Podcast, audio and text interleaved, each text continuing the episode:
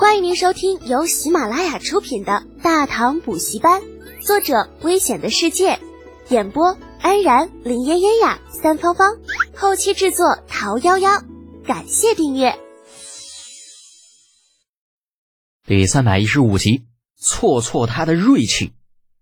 如果目光能够杀人，李浩相信，就算自己穿着钢铁侠的战衣，此时也必然已经死过无数次了。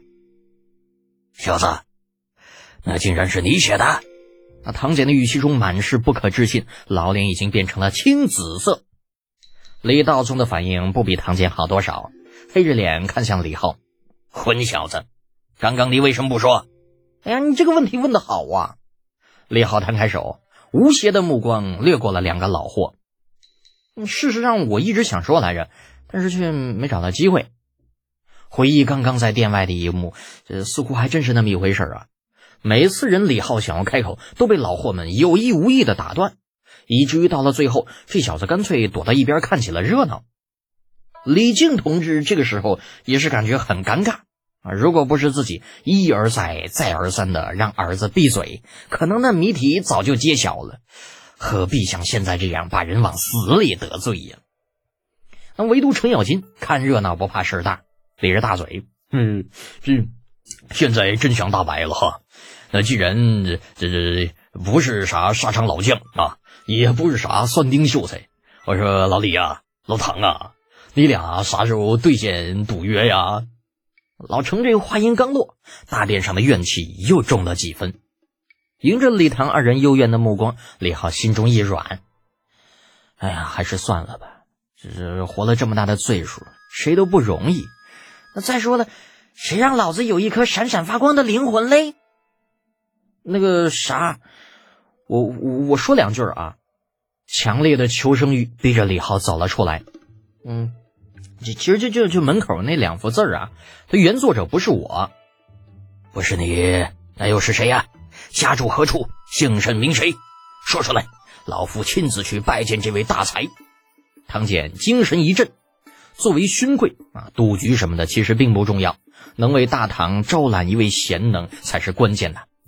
对于唐简的无私，李浩深感佩服，于是他撒了个谎，呃，我也不认识。就是那天在东市闲逛，偶然遇着俩老头儿，嗯，从他们的对话中听到的，俩人一人一句，我觉着挺有意思，就记下来了。原来是这样啊！李道宗和唐简同时点头，对李浩露出“小子算你识相”的表情，这气得某个识相的小子差点暴走。这家伙加在一起百来岁的人了，那怎么就不能要点脸呢？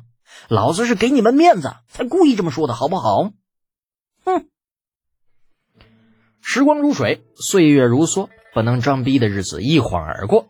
时间不知不觉又过去了一个多月，肆虐关中的蝗灾在百姓们疯狂的捕捉之下，变得一纸难求。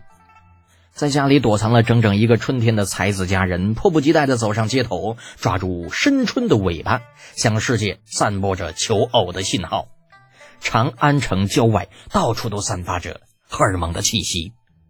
十八岁的席君买背着长枪站在灞桥之上，对四周那些个卿卿我我的家伙投去不屑的目光。女人什么的最讨厌了，好汉子从来都是一个人独来独往。这位兄台，对着站在桥头百无聊赖的一个壮汉拱了拱手，西俊买上前诚恳的问道：“知道左领军卫的灵府驻地怎么走吗？”左领军卫灵府。好遥远的名字！正站在桥上发呆的李浩眼中闪过一抹怀念，收回目光，看向正在与铁柱打招呼的青年。你找灵府驻地干什么呀？那西君买瞥了李浩一眼，没搭理他。小屁孩而已，那身边还跟着一个女人，一看就不是好汉。铁柱见李浩碰了钉子，有些不悦，原本眯着的眼睛陡然瞪了起来。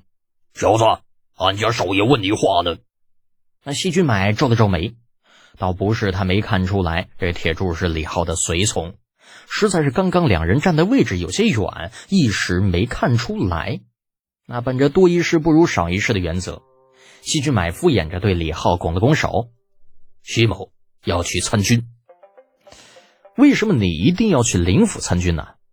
李浩有些好奇这细菌买的来历，也不知道这家伙到底是从哪个犄角旮旯里边冒出来的，竟然不知道那灵府早就已经整编解散了。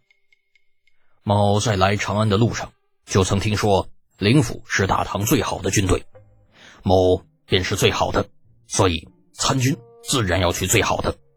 细菌买露出了向往的神情。